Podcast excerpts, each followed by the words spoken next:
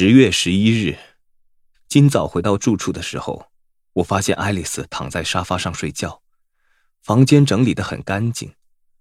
起初我以为走错了公寓，然后看到她没去碰角落那堆摔坏的唱片和撕碎的书或乐谱，开门的嘎吱声把她唤醒，然后看着我。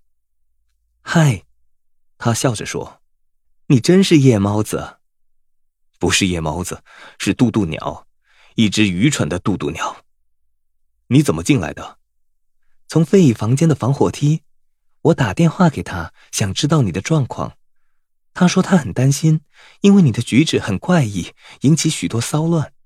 所以我决定现在是该我出现的时候了。我整理了一下房间，我想你不介意吧？我的确介意，非常。我不想看到四周有人为我为难。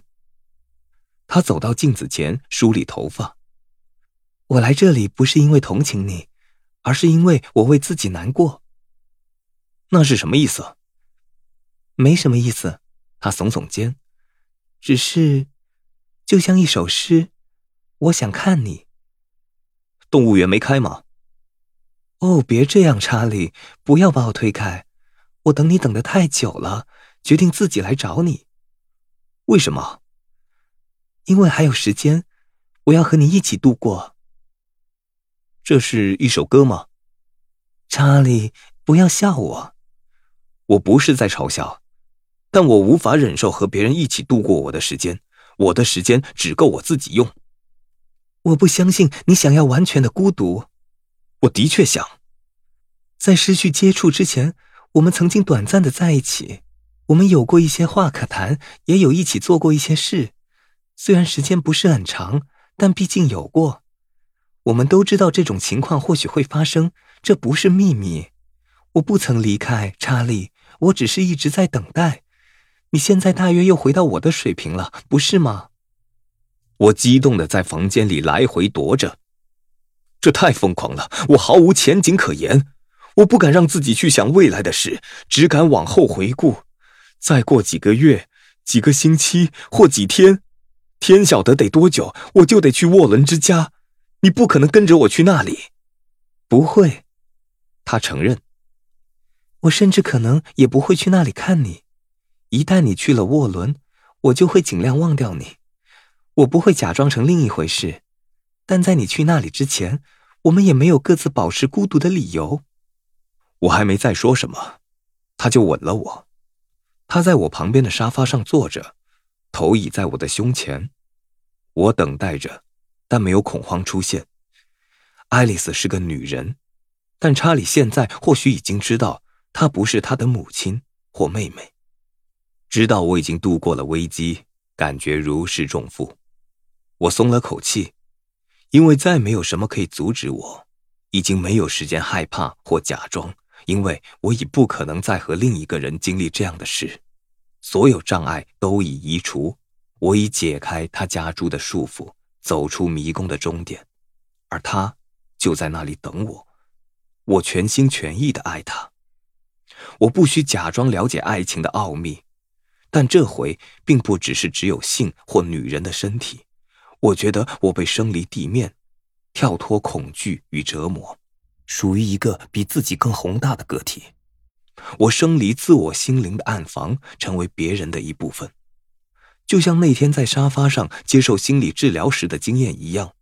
这是往外迈向宇宙的第一步，宇宙之外，因为我们在宇宙中与之融合，重新创造与延续人类的精神。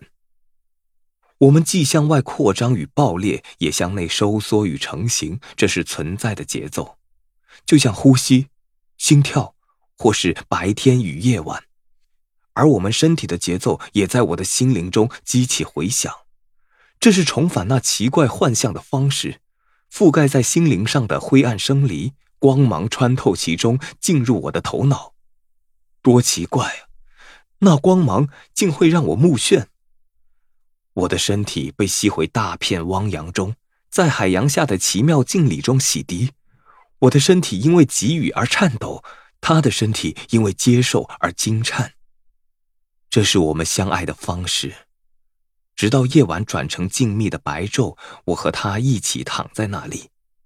我了解肉体的爱有多重要，我们需要埋在彼此怀里，一面给予，一面接受。宇宙在爆裂，每个微粒彼此远离，我们被抛入黑暗与寂寞的空间，把我们永远的撕开。胎儿离开母体，朋友和朋友分别。每个人彼此分离，踏上自己的道路，迈向孤独死亡的目标。但这也是种抗衡，是束缚与抓牢的行为。就像在暴风雨中，人们为了避免从船上被扫落海底，必须紧抓彼此的手，抗拒被撕离。所以，我们的身体也融合成了人类锁链中的一个连结，以免被扫落到虚无中。在我沉入睡眠之前的片刻。我想起和费姨在一起的情形，我笑了起来。难怪我们的相处是那么容易，因为那只是肉体的关系，与爱丽丝的结合却是一种神秘。我轻身向前亲吻她的眼睛。爱丽丝现在已了解我的一切，也接受我们只是相处短暂时间的事实。她同意，当我要她走的时候，她会离开。想到这点，就令人痛苦。但我猜想，我们拥有的已经比多数人一生中找到的更丰富。